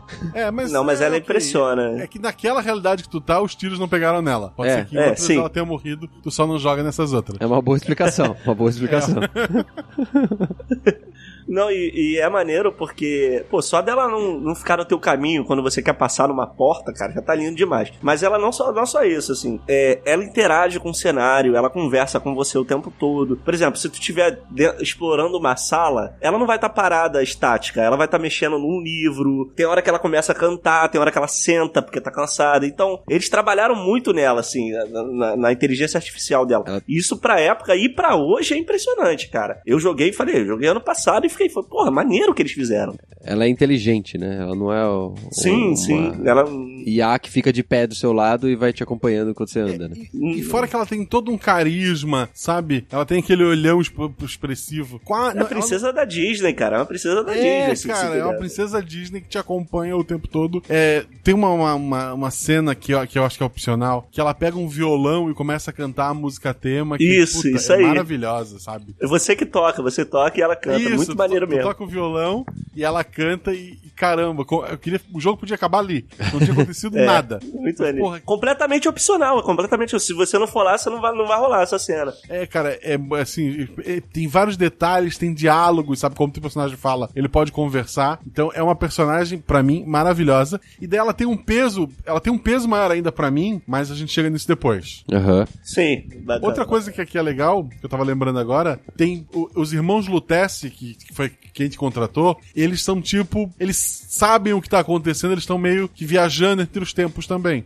Uhum. Porque tem, tem uma cena que tu passa por eles, essa já não é, é opcional, ela acontece, em que eles pedem para te jogar uma moeda. E daí tu uhum. joga para cima e dá cara. E daí eles anotam no quadro cara. E tem, sabe, do lado do cara tem um milhão de marcação e do lado do coroa tem zero. Tipo, e daí um, é, são, é um homem e uma mulher, né? Aí o homem vira pra mulher e fala: Eu te falei que ia acontecer de novo. Tipo, eles já estão tentando várias vezes, várias, várias vezes, vezes tu já passou ali. Eles não estão presos naquela linha temporal, eles estão viajando de um lado pro outro e fazendo testes, incluindo esse da moeda. E sempre dá o mesmo resultado. Eles são muito interessantes, cara. Esse jogo tem várias sequências muito maneiras, assim. É. E eles protagonizam vários momentos que tu fala, cara, que foda, né? Que, pô, que legal. Um, um spoiler, pra, se você não parou ainda pra uh, jogar o jogo, você deveria, mas é, eles são apresentados como irmãos Lutece, mas eles não são irmãos. Uhum. Eles são a mesma pessoa, só que um deles nasceu homem e o outro nasceu mulher por alguma mulher. É, variabilidade durante as linhas temporais. Eles são a mesma pessoa, mas na hora de, de ter o XY lá, é, o, o cromossomo, nasceu o homem e o outro nasceu mulher, e daí os dois se encontraram e se ajudaram e conseguiram criar tecnologia, etc. Que genial. Genial. Muito maneiro, né? Eles não são gêmeos, eles são a mesma pessoa, só que cada um nasceu de um jeito. E os dois são gênios, sabe? Assim. Uhum. É, a única coisa que mudou é, é o cromossomo XY, né? Isso. Mas assim, eles brigam o tempo todo, tipo isso. Tipo, um acha que a moeda uma hora vai mudar, o outro acha que não, sabe? Uhum. É, eles ficam. É, tem várias conversas deles durante o jogo, e depois de saber que, nossa, dá para viajar entre tempos e tal, e eles estão. Eles não estão presos a nenhuma linha temporal ali, tu vê que tem conversas dele que são o tempo todo apostas e brincadeiras e teorias, tudo relacionado ao que vai ou não acontecer, ou que te, deveria ter acontecido não está acontecendo. Então, é legal que você vê que eles estão meio alheios, assim, a, a, ao que tá, eles estão sempre de bom humor, não importa a matança que esteja acontecendo, porque eles vivem num lance tão, assim, transcendental que aquilo é só mais uma realidade que deu merda, na outra tá tudo bem, entendeu? pra eles não importa muito o lance. Eles te dão até uma ajuda, mas só que é, é, muito maior o rolê deles do que o que tá acontecendo ali. Porque se tu acabar morrendo, vai ter uma outra linha temporal em que tu não morreu e a Não morreu, é. É infinito, sabe? Eles, eles vão fazer, eles vão esperar até encontrar a linha certa para tudo se resolver. Uhum. E é. tudo se resolve salvando a menina. Sim. E como a gente viu, ela pode viajar entre os tempos, então ela, ela faz parte dessa história, né? Sim, sim. E antes da gente seguir só para as partes do, do, do, meio pro final aí da, da história do, do, do Infinity, é, tem mais uma coisa de jogabilidade que é muito diferente nesse jogo, né? No Bioshock 1 e 2, você faz a travessia entre os prédios lá subaquáticos por um trem, né? Você tem que liberar as estações e tal. E aqui você viaja por trilhos também, só que você usa um mecanismo preso no, no seu braço ali, que é um tipo uma rodinha, né? E você faz umas tirolesas muito loucas ali, atravessando o, os Sim. prédios, né? Inclusive, você mata a galera com isso e é violentíssimo, cara. Uma morte com, com essa parada.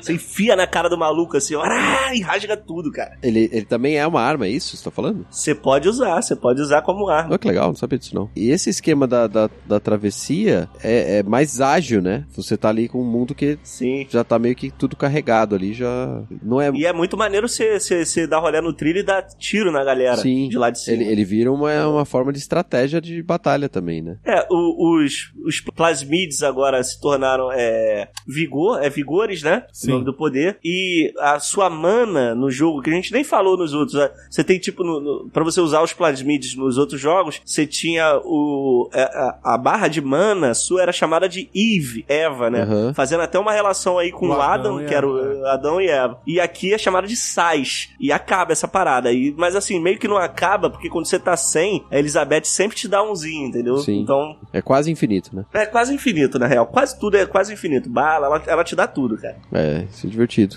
E tem, tem uns inimigos robôs também nesse jogo, né? Que para substituir os Big Daddies, não só que o- os É, pássaro não- lá tem Não uns tem 1% do carisma, Aham, É. não tem 1% do carisma, mas eles estão lá, né? sim, sim. Sei lá, é tipo um tio Sam robótico. Tem os bração E tem um gigante, que- né?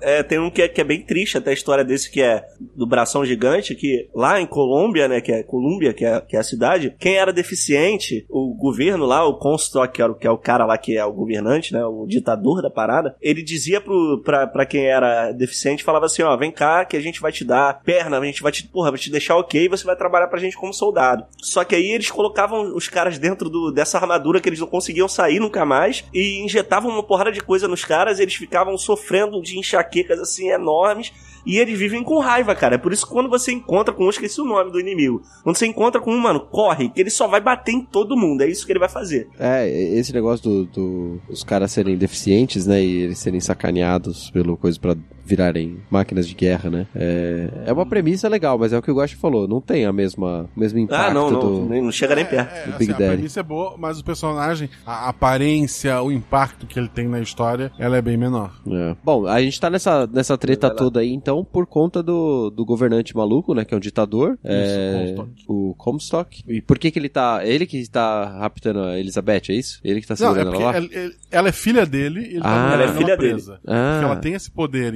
De, as passagens e tal. E daí, assim, a ideia da, da cidade toda tem o Consta, que ele é, é, A cidade tem essa ideia religiosa, mas como a gente já viu, pessoas de, de- de cores diferentes não podem estar casando. O deficiente, ele acaba transformado em, em máquinas de combate. Tu vê que é uma cidade podre, por mais que ela seja é, dita religiosa. Na verdade, não. Tu tem um tirano lá que tá fazendo de tudo. É, em nome dessa é, divindade Dele, né? dele, na real, né? É, Porque justi- você vê que ele, ele se personifica como, como a divindade, tem vários bustos É, né, sim. dele mesmo e tal. Então o lance é ele mesmo, né? Ele ter o poder de controlar tudo. É, Ele, quando, quando, antes de construir a cidade voadora, ele ficou muito rico, e depois a gente explica mais ou menos por Uhum. como. E daí ele financiou uma, a, a Lutece mulher. A, a Rosaline Lutece, ela é paga, financiada pelo Comstock lá, porque ela é uma super cientista e tal. Ela que, que ajuda a criar a ideia da cidade voadora. E ela cria a máquina que consegue ver o, o futuro e tal. E, e graças a essas visões é que ele consegue ter mais dinheiro e conseguir fazer tudo que ele faz, né? Aham. Se eu não me engano, chegou a explicar que eles veem o futuro em Rapture e lá a ideia do- dos plasmid eles copiam pro Vigor. Então essa é a desculpa. É, você. É, é no mesmo universo e você chega aí É. em, em Rapture. É a desculpa, pra, mas a desculpa pra ter os poderes lá também, mesmo passando anos antes, é porque eles foram aham. lá, espiaram e pegaram, entende? Entendi, entendi. Sim, sim. Ah, legal isso, hein? Legal. E daí, então eles conseguem ver o futuro, etc e tal. E daí, essa viagem, nessas viagens, a, Ro a Rosalind encontra o Robert, que é a versão dela homem. E daí os dois ficam muito amigos porque eles são a mesma pessoa, né? Sim, aham. E os dois muito inteligentes e vão se ajudando e vendo isso e aquilo. E eles descobrem que o futuro de Colômbia, da cidade voadora, é ela virar uma mega fortaleza de ataque e ela vai, sabe, acabar com o mundo lá embaixo. Sim. Uhum. Então eles têm que impedir isso de acontecer e de todas as análises que eles fizeram possíveis, existe o meio que é o nosso personagem chegando lá na, na Ilha Voadora, resgatando a Elizabeth e tudo ia se resolver se isso acontecesse. Então é Certo. isso que eles estão esperando. Encontrar a linha certa em que um Bolker, né, o nosso personagem, ele resolva tudo pra eles. Certo. Sim. E ele resolve isso como? Já que a gente já vai falar mais da, da reta Então, final. do- vamos à, à loucura toda. Po- O spoiler, Ah, agora vai ficar bom, vai ficar bom É, demais. agora. Posso dar o, o spoiler final, assim, pesado? Rebenta, rebenta, Tiroteio, rebenta, tiroteio. rebenta. O, o nosso personagem, o Bolker, no início ele virou alcoólatra, etc e tal, porque quando ele era um oficial, ele participou de um massacre. Ele Aham. matou um monte de gente e isso pesou na consciência dele. Certo. Ele foi convidado a se batizar. Hum, O Bonker que se batizou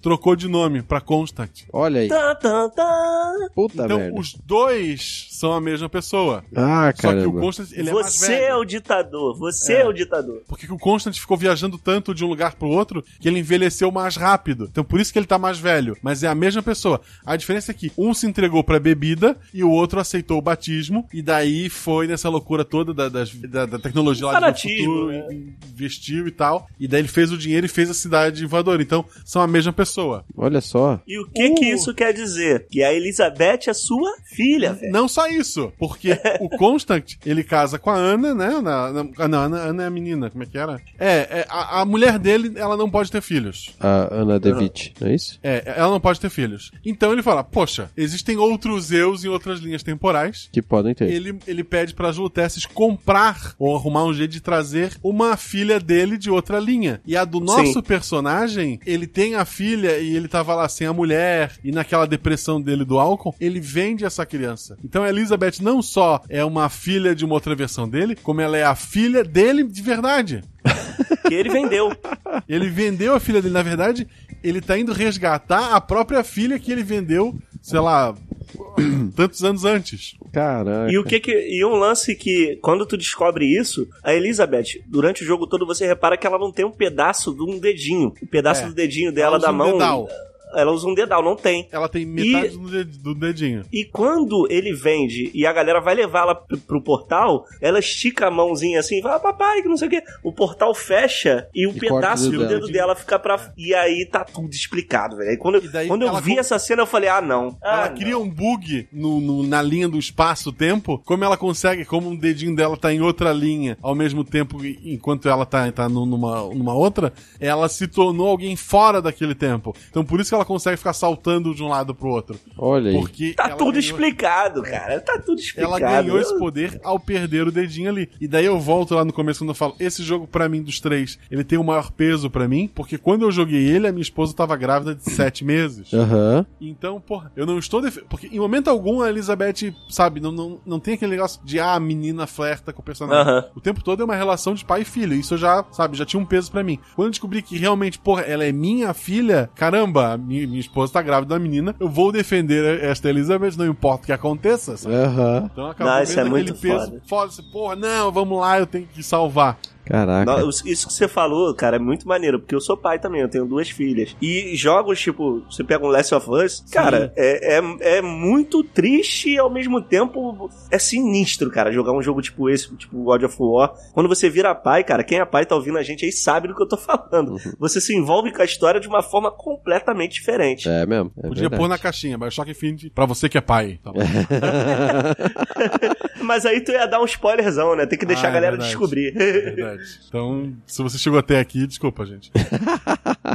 Não, mas joga, joga, joga, joga que vai valer a pena. Cara, jogo, jogo bom, filme bom, livro bom, ele sobrevive ao spoiler. Essa é a verdade. Sobrevive, sobrevive. né? É, E aí, no Cara, fim, eu acho tem que brigar, destruir, atirar, enfrentar hordas de inimigos que nunca acabam Aham. no dirigível. É, aquele pássaro gigante, é, ele acaba te ajudando também quando é. Ele ficando do lado da, da Elizabeth e do do seu, né? Uhum. É porque ele é bonitinho, né? Na real, ele. Coitado do passarinho também. Ele tava cumprindo uma missão, ele foi programado, né? Ele também é uma vítima, né? Então, assim, e, e ele. Existe uma relação de amor entre a Elizabeth e ele, porque na infância dela, ela não sabia que ela tava. Ela não entendia que ela tava presa e que ele tava mantendo ela ali dentro. Pra ela, ela tinha um protetor, porra, sinistro, um pássaro gigante de ferro que tá aqui pra me proteger. E ele levava coisas pra ela, sabe?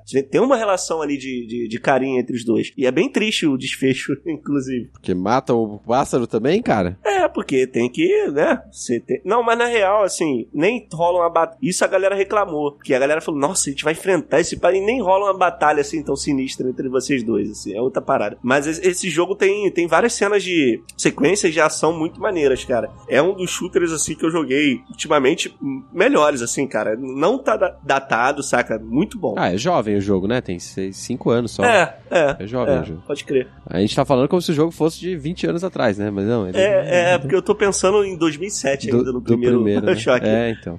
Esse jogo é recente, esse jogo é recente. As pessoas acham que não, mas é recente. E ele envelheceu bem. Não, é um jogo muito bonito. Na época eu lembro de ver a- as imagens, trailer, etc. O jogo é muito bonito. Principalmente se você tiver um PC bom. Galera, ó, deixa aí nos comentários aí, convence o Renato de jogar. Não, eu vou jogar, vou Convence jogar. Renato jogar. Vou jogar. Agora que a gente Boa. contou tudo, ele vai ter. É, agora nova. Ah, não- não tem problema, não tem problema. Last of Us eu sei tudo também. Então tudo certo. É, Acho que é isso, né, é cara? acho que é isso. A gente já deu spoiler do final do jogo. Acho que não tem muito mais o que falar, né? Não tem mais o que falar.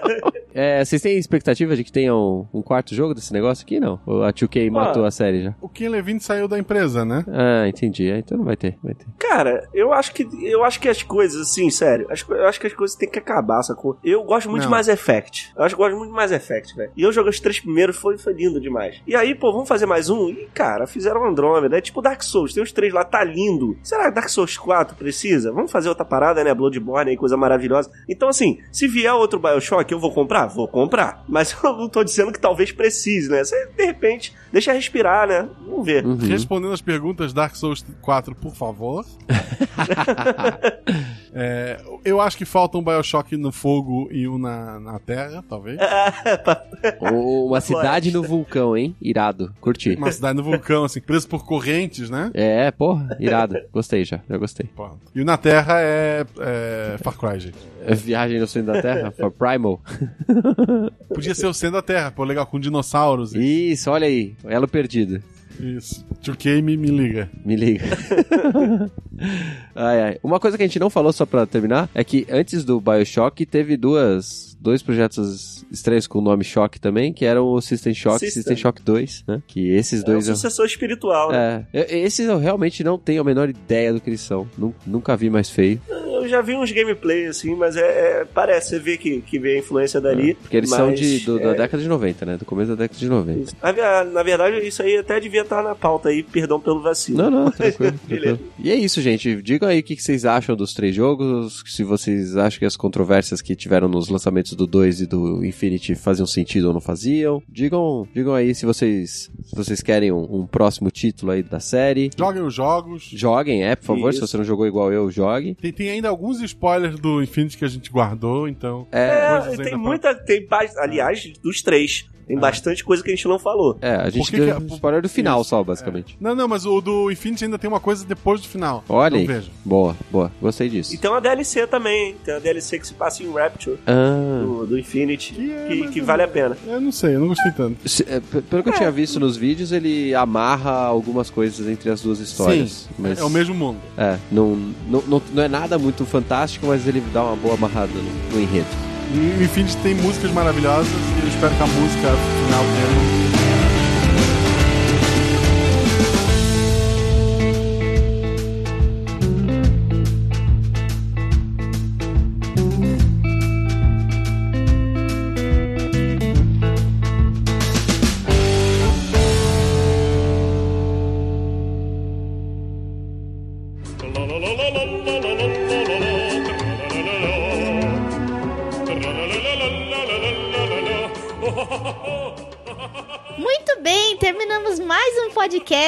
Depois de um longo e tenebroso inverno aqui pra vocês, estamos com de volta a nossa leitura de comentários aqui. Quem vai me acompanhar hoje vai ser o Cris. Oi, Cris. E aí, gente, tudo bom? Eu sei que vocês ficaram com saudade aí da delícia do Melu, mas voltamos depois de um longo tempo, mas tamo aí, tamo vivo, beleza? Exatamente, a gente teve algumas Tamanho. mudanças, só explicando.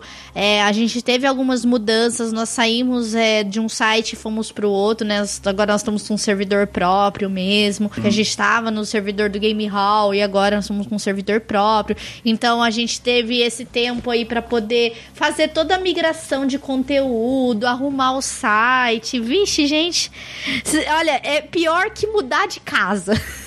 se, alguém, se alguém aqui já mudou de casa, vai saber do que eu estou falando. Mas estamos agora no novo site meialua.net. A delícia para vocês aí no formato novo, aí na garrafinha de vidro, porque assim a gente tem a delícia de uma forma mais, é, como é que fala? É, real para vocês, né? Renovado.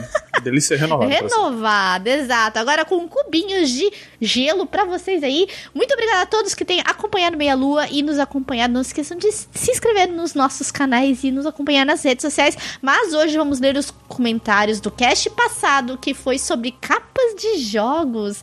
Capas de jogos estranhas. Uma pior que a outra. Sim, essa pessoa participou do cast, inclusive. Olha aí, o Cris participou do cast, então a gente tem aí uma pessoa que, que compartilhou também capas esquisitas, capas boas e capas ruins e capas bizarras, enfim. Vamos começar então aqui, Cris. Eu vou ler o comentário do Jadson Fox. Ele disse o seguinte: Tive que comentar por aqui mesmo, porque no novo site meialua.net não tenho discos ainda. Lembro que na época que o discos começou a se alastrar pela internet, muita gente torceu o nariz para essa plataforma de comentários, mas agora não dá para ficar sem.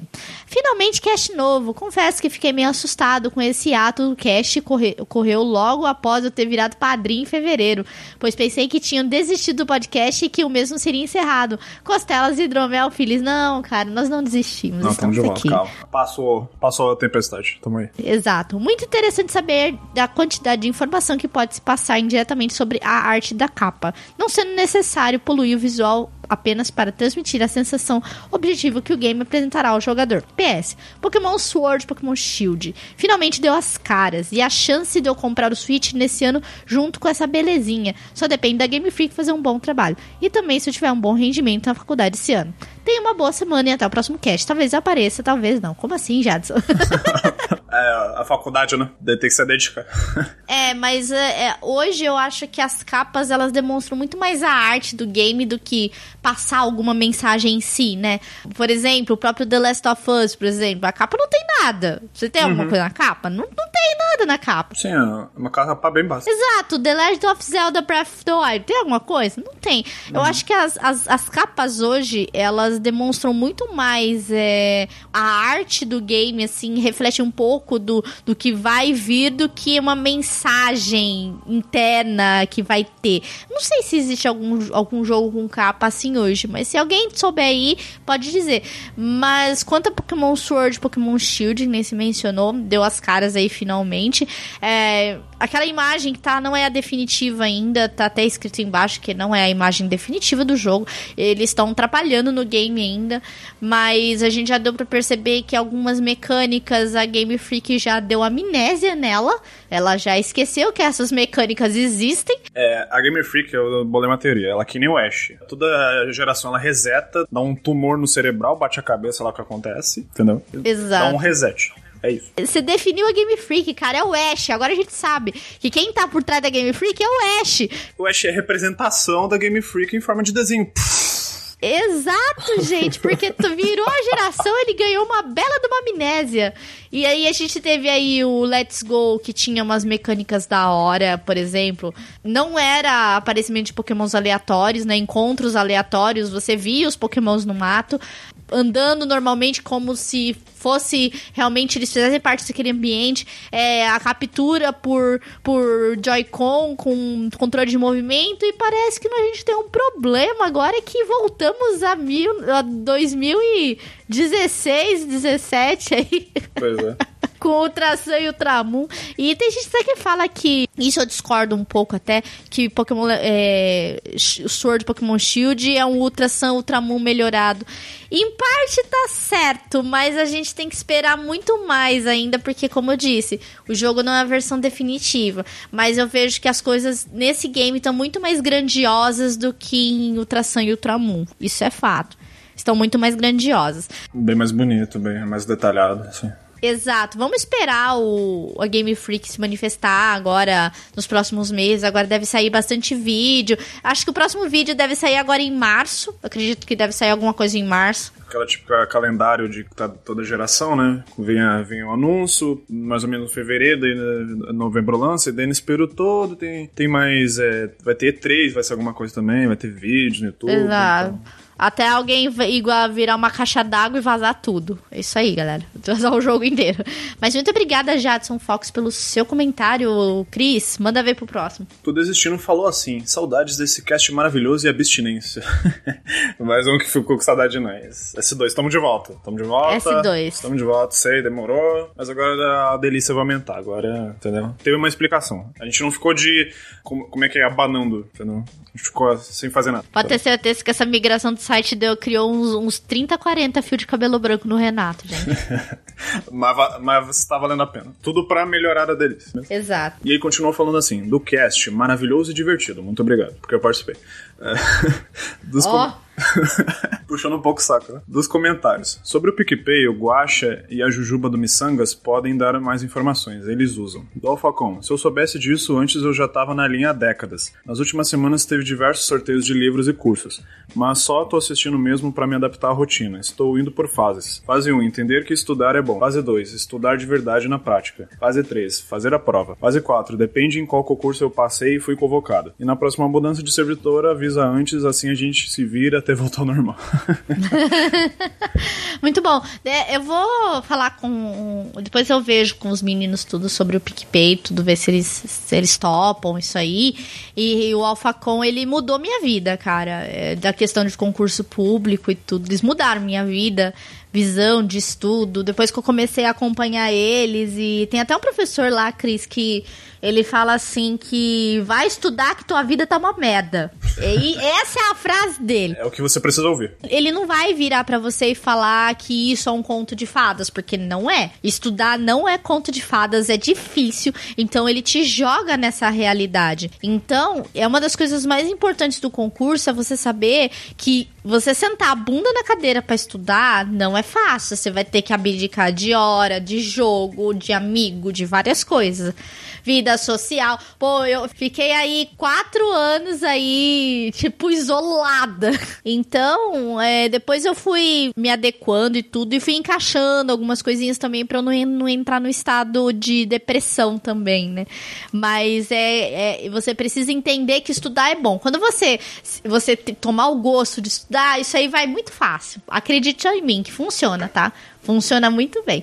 Mas muito obrigado aí. É questão de a gente mudar de servidor, acho que não vamos mudar tão cedo de novo, porque senão eu trabalho. É, espero, esperemos que não, né? Exato. Dá trabalho, dá dor de cabeça. Nossa, dá trabalho, dá dor de cabeça, misericórdia, nossa. Mas muito obrigada a todos assistindo pelo seu comentário.